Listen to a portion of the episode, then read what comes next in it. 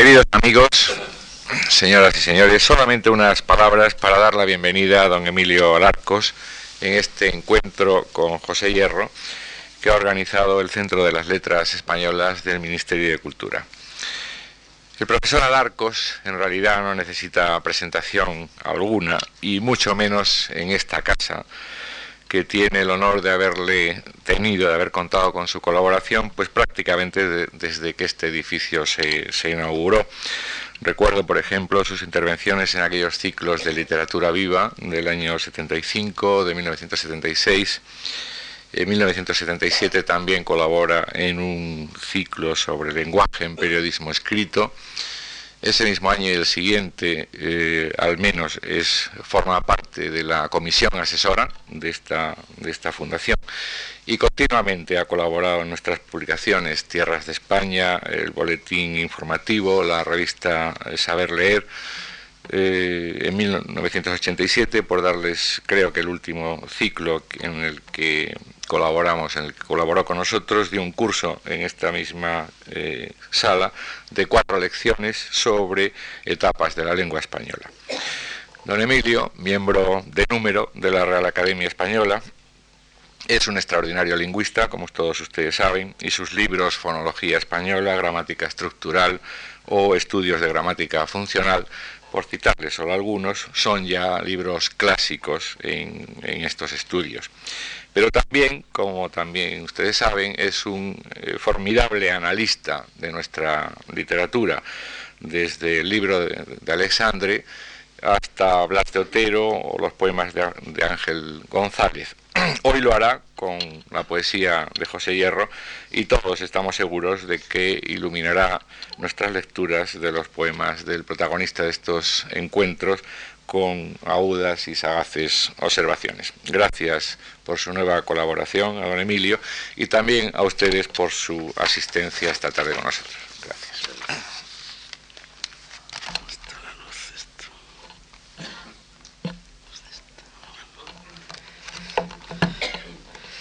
Buenas tardes.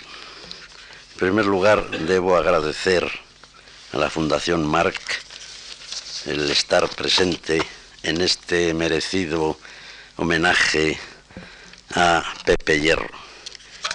Y también debo agradecer las palabras de bienvenida que se me han dedicado con la hipérbole habitual en este tipo de actos. Yo verdaderamente podía evitar hablarles a ustedes, puesto que me acaban de entregar un libro de don Gonzalo Corona Marzol, titulado Realidad Vital y Realidad Poética, y entre paréntesis Poesía y Poética de José Hierro, donde simplemente pueden ustedes juzgar al ver las dimensiones, estará dicho todo. Pero en fin, como lo desconocía, hablaré de lo que se me ha ocurrido desde hace ya muchos años sobre la poesía de José Hierro. Mi interés por José Hierro fue muy antiguo y hasta llegué a hablar con bastante abundancia de él en la Universidad de Wisconsin por el año 56. De allí procede un norteamericano que publicó varios artículos y creo que incluso la tesis sobre la poesía de José Hierro, Douglas Rogers. Pero en fin, tengo que cumplir con mi cometido. Y recordando aquellas lecciones primerizas, aquellas notas de hace ya tanto tiempo, y añadiendo lo que desde entonces ha ido publicando Hierro y teniéndolo en cuenta, haré un esbozo, una especie de panorama de cómo yo veo la poesía de José Hierro. En ese periodo de la lírica española, posterior a la guerra civil, entre los poetas que fueron jóvenes por los años 40 y 50, uno de los más calificados es José Hierro. Nacido en Madrid en 1922, debe considerarse, sin embargo, poeta santanderino, porque en Santander transcurrió su infancia. Allí comenzó sus estudios, por cierto muy alejados de la poesía. Allí le sorprendió el conflicto civil, que hirió profunda, duramente su espíritu. Tras la muerte de su padre, durante varios años dolorosos de adolescencia entre cuatro paredes, dice en un poema, el poema Razón, de alegría, hemos tenido sueño, hemos tenido frío, hemos estado solos entre cuatro paredes. Pues bien, en ese periodo doloroso es la bahía santanderina, es el paisaje montañés el que mantiene viva su esperanza. Reside luego en Valencia y por fin puede volver a su tierra. En Santander se une al grupo que inicia la publicación de la revista Proel. En esta, en Corcel de Valencia, en Halcón de Valladolid, en Espadaña de León, da a conocer unos cuantos poemas. Y en Santander, junto al malogrado José Luis Hidalgo, comienza a florecer su poesía, su tono personal, tono que se contagia un tanto a otros poetas del grupo. En Santander también, y en la colección Proel, ve la luz su primer libro, Tierra sin nosotros, en 1947. Pocos meses después consigue, en competencia con otros buenos poetas, Eugenio de Nora, Maruri, etc., el premio Adonais madrileño con su segundo libro, Alegría, también publicado en 1947.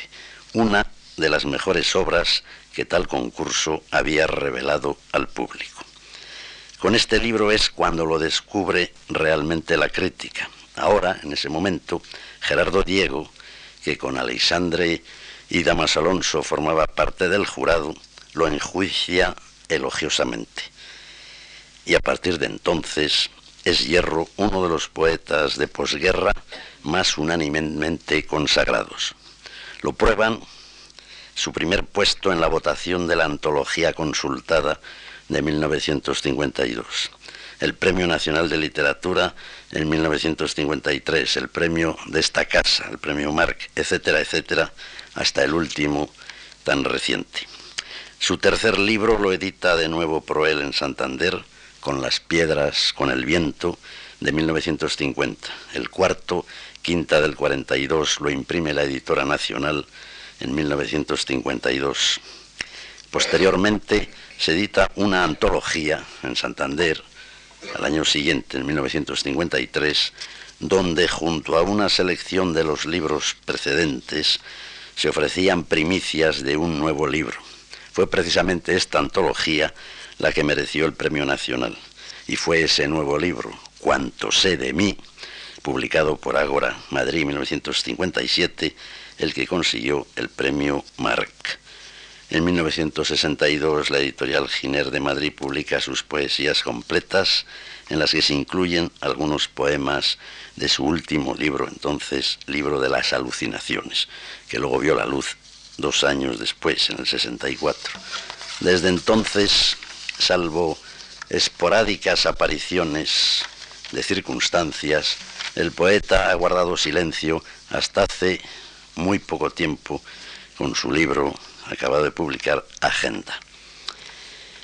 Como todos los poetas de su generación, era natural que Hierro empezara su labor poética por el camino abierto por los poetas del 27 y los tres maestros anteriores, Juan Ramón, Machado, Unamuno.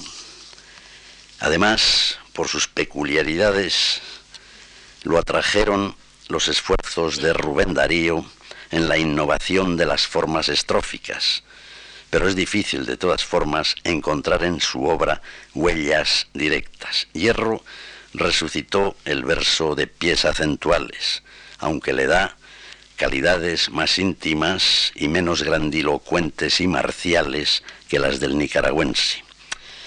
Como poeta madurado lejos de Madrid, Hierro, a diferencia de otros de su generación, sufre menos el influjo de Vicente Alexandre y no se perciben en sus primeros poemas rastros tan característicos en otros poetas del vocabulario de Vicente.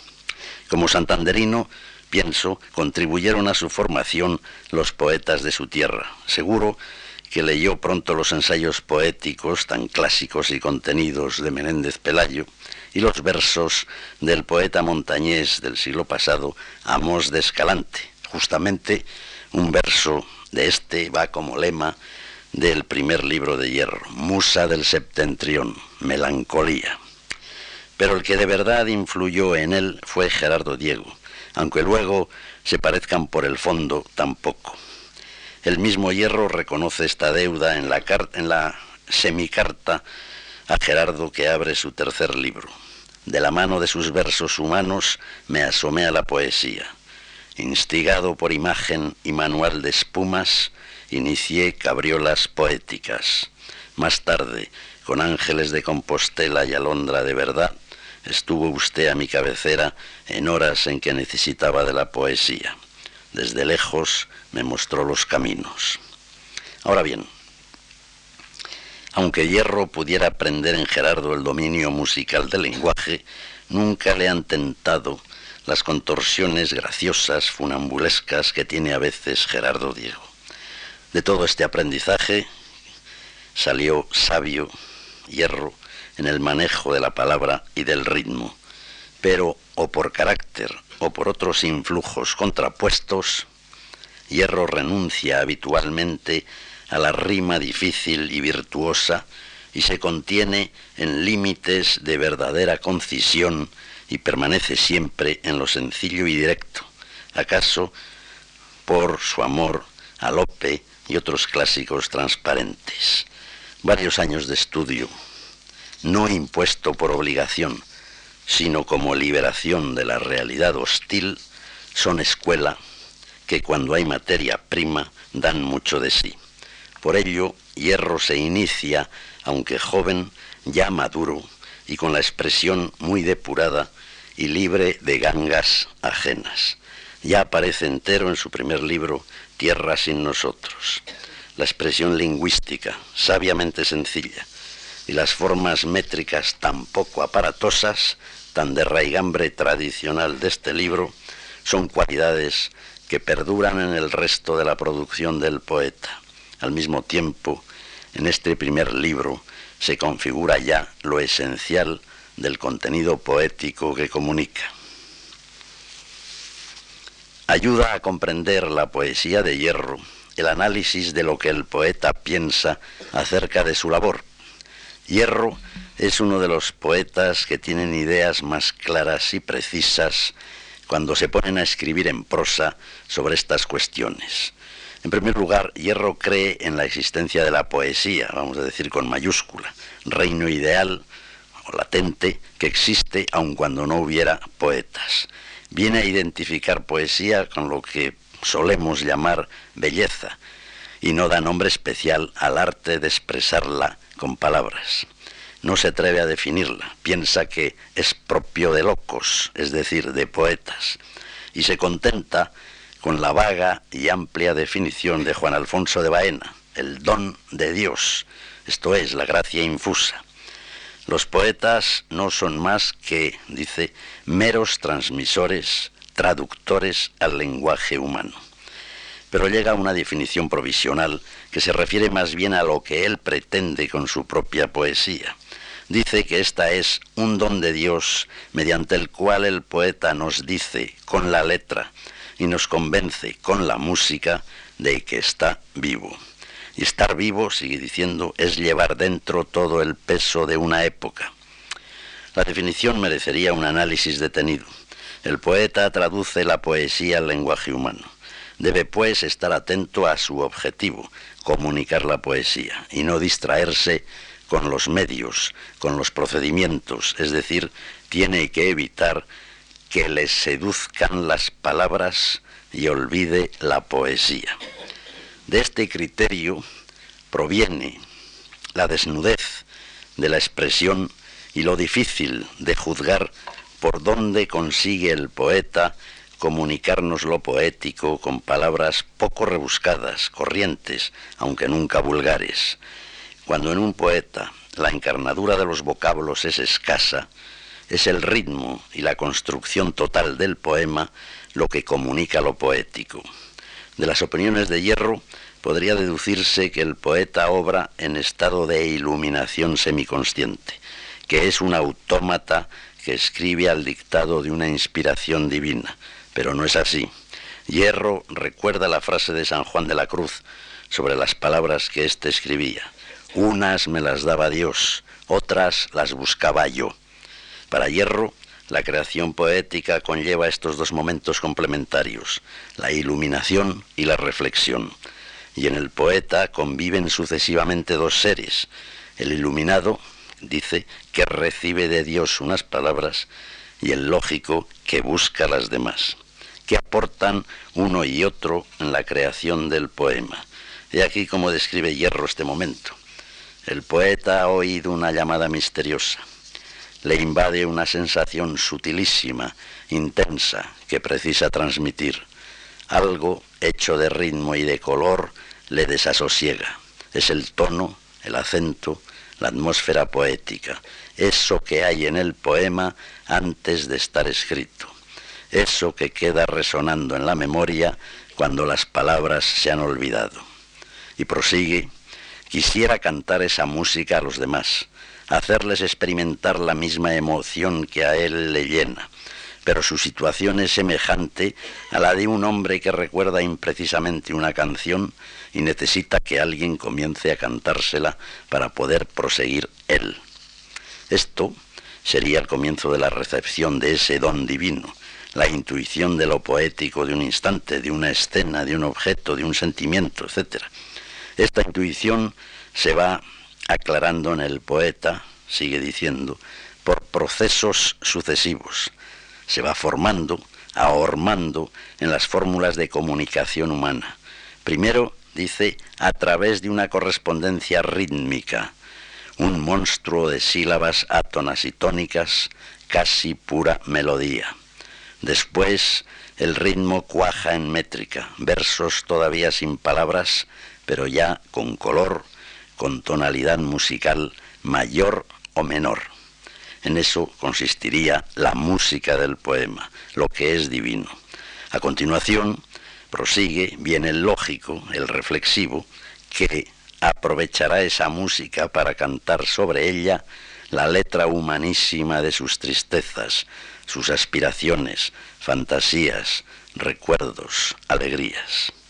Esta es la letra del poema, lo que queda en el poema después de ser traducido. Pero en el poema ambas, música y letra, son inseparables. La palabra es letra y música a la vez. Canta y sugiere al mismo tiempo que dice. En la creación poética no hay solo intuición, sino también inteligencia reflexiva. El iluminado ha captado el tono o música del poema y el lógico selecciona las palabras propias para apresarlo. Por eso, dice, en principio, todo poema es confuso. Ha sido arrancado de la nada de manera sonámbula. Es el lógico el que posteriormente se queda con lo significativo, sabe prescindir del hallazgo que nada añade, resume, sintetiza y expresa al tiempo que canta, deja lo esencial. La intención económica de reducir a lo esencial explica la rareza en los poemas de hierro de elementos de relleno, sin significación, sin propósito definido en el conjunto. Escribe también que la palabra en cuanto letra ha de ser justa, precisa, insustituible, fiel a la idea que expresa, y con imagen muy adecuada sigue una vasija de finísimo cristal a cuyo través se ve el licor de su significado. La vasija no ha de verse, es un simple recipiente que impide que la idea se derrame. Por ello emplea hierro una expresión ceñida, poco adornada, poco brillante. Las tallas y decoraciones del cristal, dice, los adjetivos y las imágenes casi siempre solo sirven para restar transparencia e impedir que veamos el contenido. Si el ingrediente esencial del poema es para hierro la música que convence, ¿cuáles son los ingredientes que incitan a cantar esa letra amalgamada indisolublemente con aquella? ¿Qué nos comunica? Hierro es tajante. El hombre que hay en el poeta cantará lo que tiene de común con los demás hombres, lo que los hombres todos cantarían si tuviesen un poeta dentro. Parece pues inclinado a lo que por la década de los 50 se llamaba poesía social y que Hierro prefiere calificar de testimonial. Confiesa, en ese sentido, que detesta la Torre de Marfil, porque el poeta es obra y artífice de su tiempo. Como el nuestro es colectivo, huye de los vagos sentimientos particulares y trata de captar las preocupaciones generales por los hechos maléficos que amenazan al hombre de hoy. A pesar de lo cual, aunque trate de comulgar con los demás, su poesía carece del propósito pragmático de otros, como Celaya cuando consideraba la poesía como un instrumento para cambiar el mundo. El poeta ha de vibrar con su tiempo, pero ello no quiere decir que actúe con determinada intención. Ser de nuestra época, según Hierro, no significa que han de emplearse los vocabularios de moda, tratar los asuntos del día, ya que, hablando de una rosa, se conoce al poeta del barroco y al actual. La atención a su circunstancia le sugiere que el poeta debe basarse en hechos y que su obra tenga un aire épico, pero la poesía no debe consignarlos. La poesía, nos dice, registra la huella que en el corazón del poeta dejan unos hechos, los que concretan su tiempo. Para Hierro, como es sabido, existen dos modos de operar poéticamente con la base de esos hechos. Los hechos externos que han sido capaces de sacudir la intuición del poeta pueden expresarse tal cual, objetivamente desnudos, con el propósito de que su canto produzca idéntica impresión en el lector.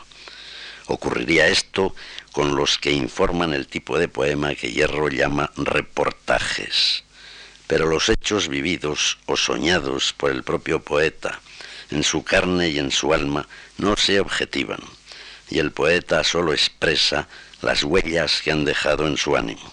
Son los hechos misteriosos que se aluden en los poemas que Hierro denomina alucinaciones. Pero pocas veces los dos tipos poéticos aparecen disociados. Lo más frecuente es que el poema contenga combinados el reportaje y la alucinación. Por esto, Hierro nos narra pocos hechos de su tiempo y de su vida, aunque estén siempre soterrados, nutriendo las raíces de sus versos, irradiando sombrías claridades.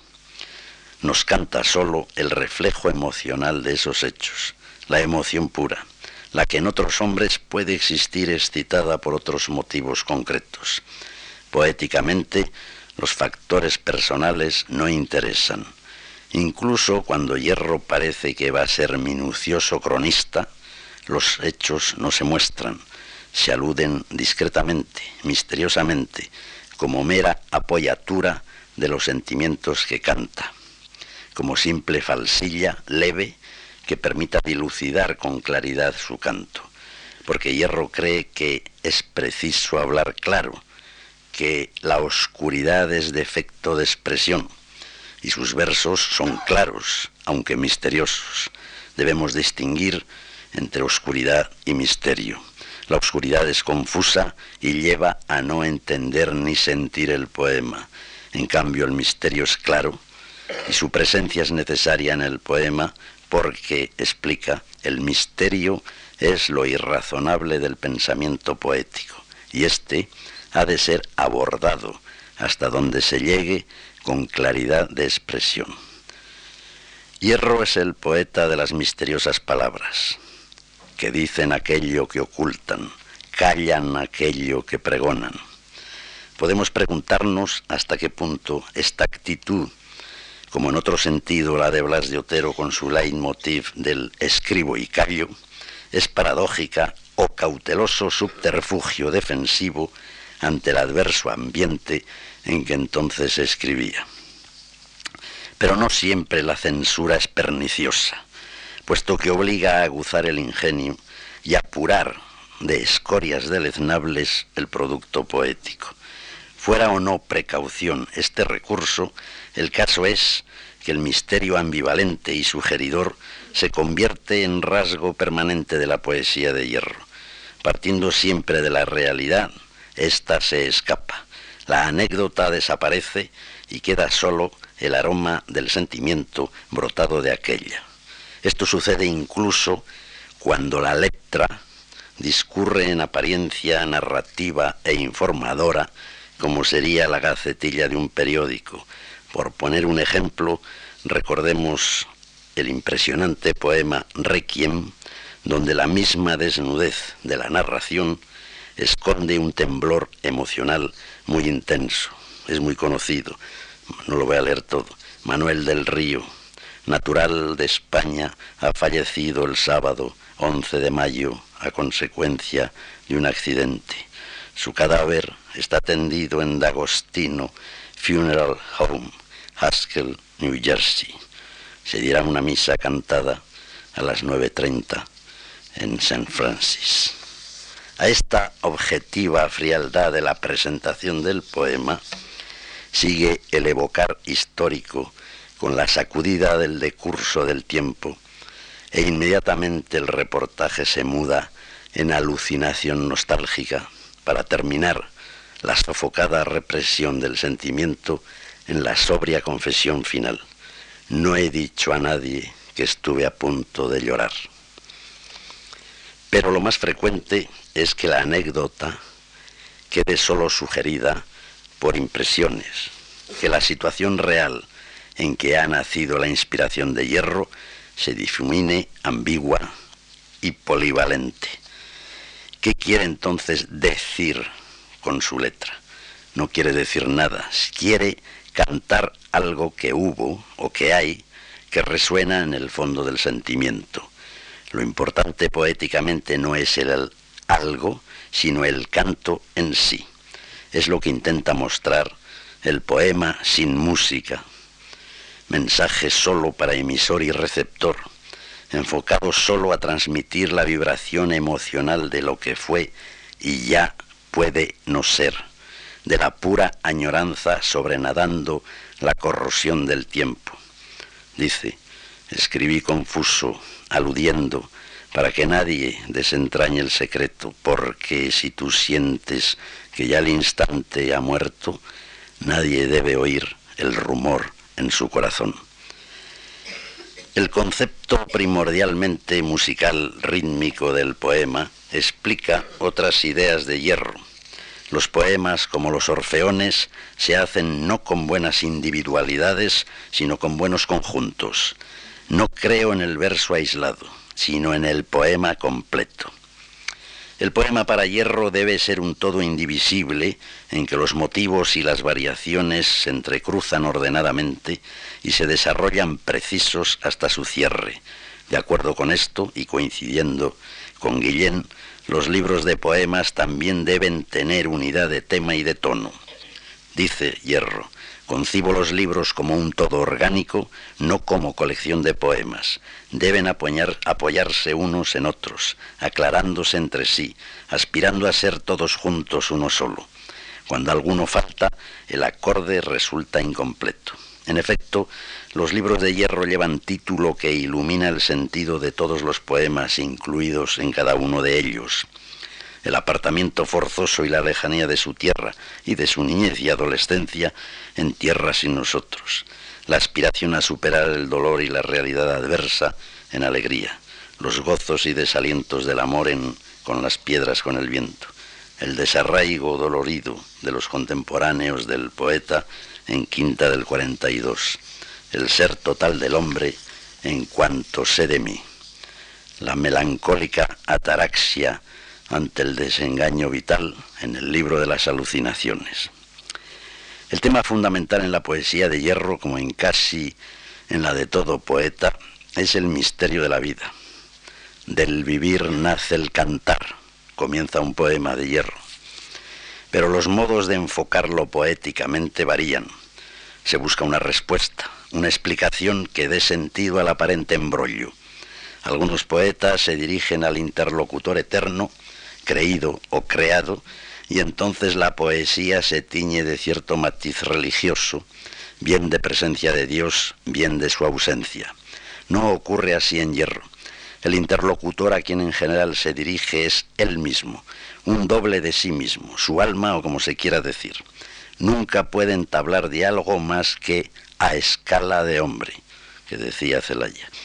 La carencia de religación divina no produce en hierro, al revés, al revés que en otros poetas, ningún sentimiento torturado. En el fondo de su poesía se extiende en definitiva a la nada, pero no se nombra, se elude. Y yo te pregunto, ¿y acaso esta brisa que mueve la hierba me da tu respuesta? Me dice la oscura palabra que nunca se nombra. O en otro pasaje, y girar sin fin en el alba con la oscura palabra dentro, con el cantar a flor de vida, ignorando el remoto término. Esa oscura palabra que nunca se nombra me parece a mí que es la nada. Y está presente, bien como fundamento, bien como amenaza que se cierne. La nada es la raíz y el destino de todo, y es el tiempo el que la aporta. Canta hierro el discurrir del tiempo, destructor de la vida. Todo es perecedero, incluida la palabra. Mágico bosque perecedero, dice en un poema.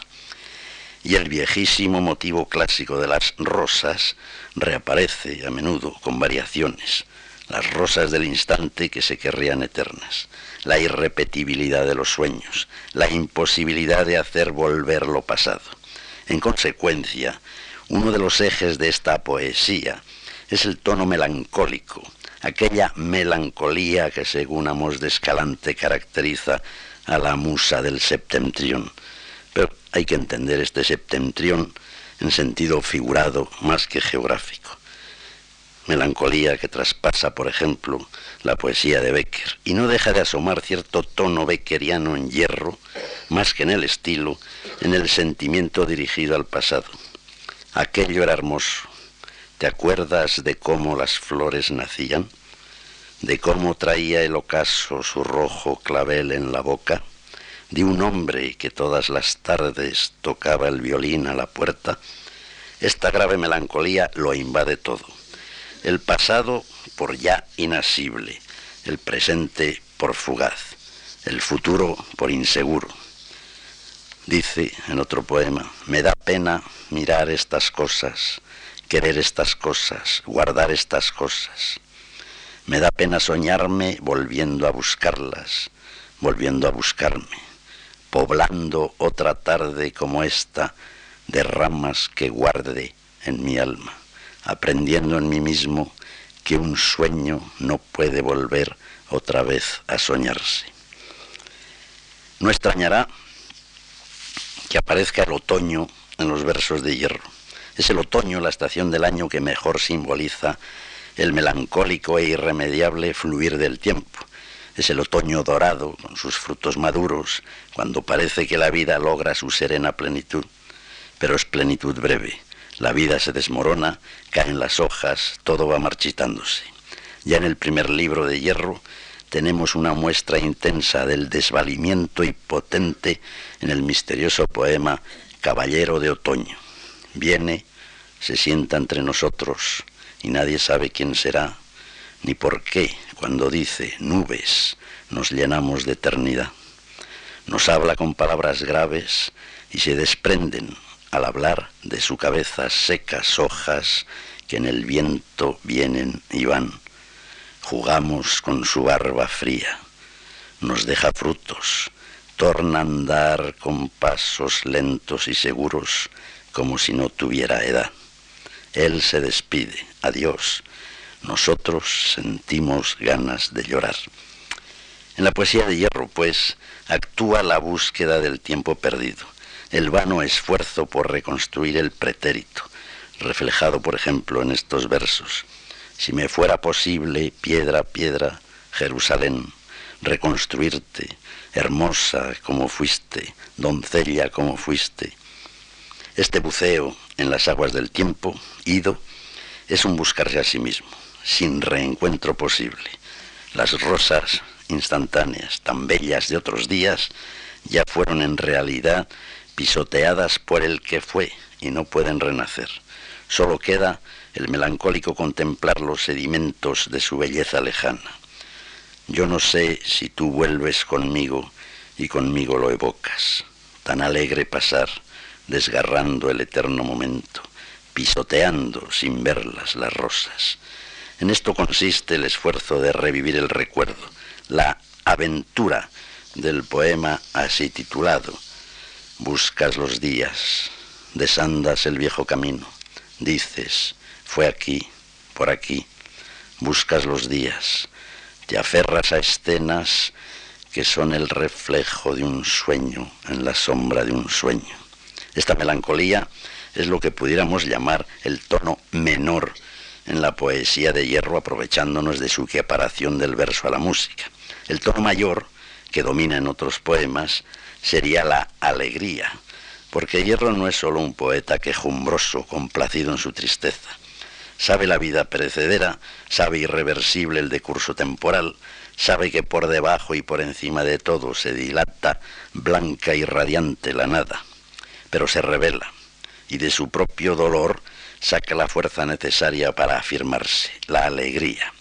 Alegría violenta, pujante, positiva, aunque no faltan momentos en que se reduce al mero deseo del poeta desde el fondo de su tristeza soledosa.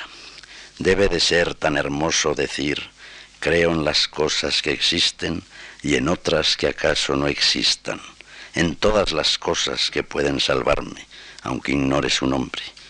Conozco la fruta dorada que da la alegría. Pues bien, Hierro desea esta fruta tan ardientemente que puede afirmarse que la consigue. Pero yo que sentí una vez en mis manos temblar la alegría, no podré morir nunca. Es la alegría simple de estar vivo. Es la vida misma que no permite encerrarse en el mustio recuerdo. Alegría en el nombre de la vida. Somos alegres porque estamos vivos. Desde el fondo de la adversidad, el poeta tocó las sienes llameantes de la alegría y ganó a costa del dolor la alta cumbre de la alegría. Consciente del esfuerzo, concluye, y así Qué bello, qué grandioso andar entre las propias ruinas, saber que hay algo que no ha muerto en nuestras manos todavía. Tal alegría es suficiente para sostener la vida. Es la fe del poeta, su fe de vida. Nos confiesa con modesta satisfacción, sé que el invierno está aquí, etcétera, etcétera. Pero toco la alegría porque aunque todo esté muerto, yo aún estoy vivo y lo sé. Entre los dos extremos, melancolía espontánea y alegría deliberada, se mueve la poesía de hierro. Predomina una u otra, pero ambas están presentes. En suma, el esquema de la concepción del mundo que domina la poesía de hierro se reduciría a esto. El hombre está solo en la tierra, en la nada, y sueña el recuerdo de una hermosura convertida en ruinas. El tiempo huye y todo es perecedero. La única eternidad es sentir la vida del instante, sentirse vivo y por ello gozoso y alegre. El futuro no importa. Consecuentemente, tampoco pretende eterna la poesía. Por fuerza es de aquí y de ahora, no de todos los tiempos. Es, como hemos dicho antes, un nombrar perecedero. Por eso exclama, ¿qué importa que no le importen al que viva cuando yo haya muerto vuestros nombres? Y también se borra la misma realidad que intenta salvar la poesía, aunque de ella surja el canto del poeta y en ella haya de apoyar su vida. Con claridad se expresa en el poema Episodio de Primavera, que no voy a leer íntegro. Del vivir nace el cantar el cantar es como el vino de sus uvas. Al cantar pónense en pie los desvanecidos días. La resurrección es el canto, y canto, vivo nuevamente porque canto. Cantar, que es un nombrar escondido de cosas que tienen patria en mi corazón, un rítmico nombrar secretos de muerte que a mí me mantienen vivo. En este poema, me parece, se condensa toda la poética, la temática y el motor último de la poesía de Hierro, su propia vida. De los temas concretos, a través de los cuales Hierro plasma el fondo general de su poesía, solo citaremos alguno. Primero el paisaje de su infancia, la bahía santanderina, su mar, sus playas, sus nubes, sus vientos, ya en recuerdo nostálgico, ya en presencia vivificante, siempre laten bajo sus versos. Un segundo tema constante procede de la experiencia de la cárcel y sus circunstancias. No es que ello sea fuente de alegría en sus poemas, pero de la vivencia dolorosa de una adolescencia truncada por la realidad adversa y ominosa, sabe extraer hierro una tersa serenidad que desemboca en alegría de vivir. Es tema que toca delicadamente, sin rencores ni protestas airadas, como de soslayo, evitando los factores reales desagradables y quedándose solo con el tuétano del dolorido sentir. Citemos, por ejemplo, la conocida canción de cuna para dormir a un preso, de tan ingrávida y densa emoción. La gaviota sobre el pinar, la mar resuena, se acerca el sueño. Dormirás, soñarás, aunque no lo quieras. La gaviota sobre el pinar, goteado de estrellas, etc. O el poema titulado Reportaje. Desde esta cárcel podría verse el mar, seguirse el giro de las gaviotas, pulsar el latir del tiempo vivo, etc. A pesar del título, reportaje, no hay nada de periodístico. Una sobria elegancia de sentimiento, una pudorosa impersonalidad ahoga las peculiares circunstancias del hombre José Hierro y hacen que se despliegue en soledad y sufrimiento el hombre a secas en cualquier tiempo y lugar. Un tercer tema reiterado es la reflexión sobre la propia creación poética, a la que ya hemos aludido, manifestada en poemas como para un esteta el canto seco, criaturas de la sombra, el ya citado nombrar perecedero, el poema sin música y el que ya al que ya hemos aludido, episodio de primavera. El amor, la música, la paternidad, etcétera, etcétera, son motivos de otros poemas, pero siempre, aun en los casos de aparente ceñirse a lo anecdótico, y de reflejarse situaciones reales muy concretas con una superficial frialdad prosística, la anécdota se evapora. La sustancia real sirve sólo de trampolín para la alucinación poética o de simple contraste sobre el cual resalta más el contenido lírico, así por ejemplo en Mambo o en el mencionado Requiem. Si quisiéramos condensar en un solo poema la poesía de hierro, yo recurriría al citado más arriba, la aventura. Buscas los días, desandas el viejo camino. Dices, fue aquí, por aquí. Buscas los días. Te aferras a escenas que son el reflejo de un sueño en la sombra de un sueño. Buscas los días. Te sumes en aguas heladas andas a tientas, fue aquí, te desgarras la carne, de las negras agujas del pino caen gotas de música, era aquí, buscas los días, más fácil hacer germinar esta piedra. Tañe la mar sus fugaces guitarras de cobre poniente. Las olas al borde del alma revientan en polvo de estrellas. Pretendes volver a tus días hilos de plata, la araña que teje el recuerdo, hilos de plata atraviesan la noche serena y desnuda. Cruzas por ellos los días, desandas el viejo camino, tus días, te buscas a ti. En el verso inicial y el final de este poema se puede compendiar todo. Buscas los días, desandas el viejo camino, para concluir, te buscas a ti, a ti, esto es, aquel que no se llegó a ser, el que iba a ser algo que quedó interrumpido por la dura realidad. Y esto es lo que canta Hierro, lo que ha visto y lo que sabe.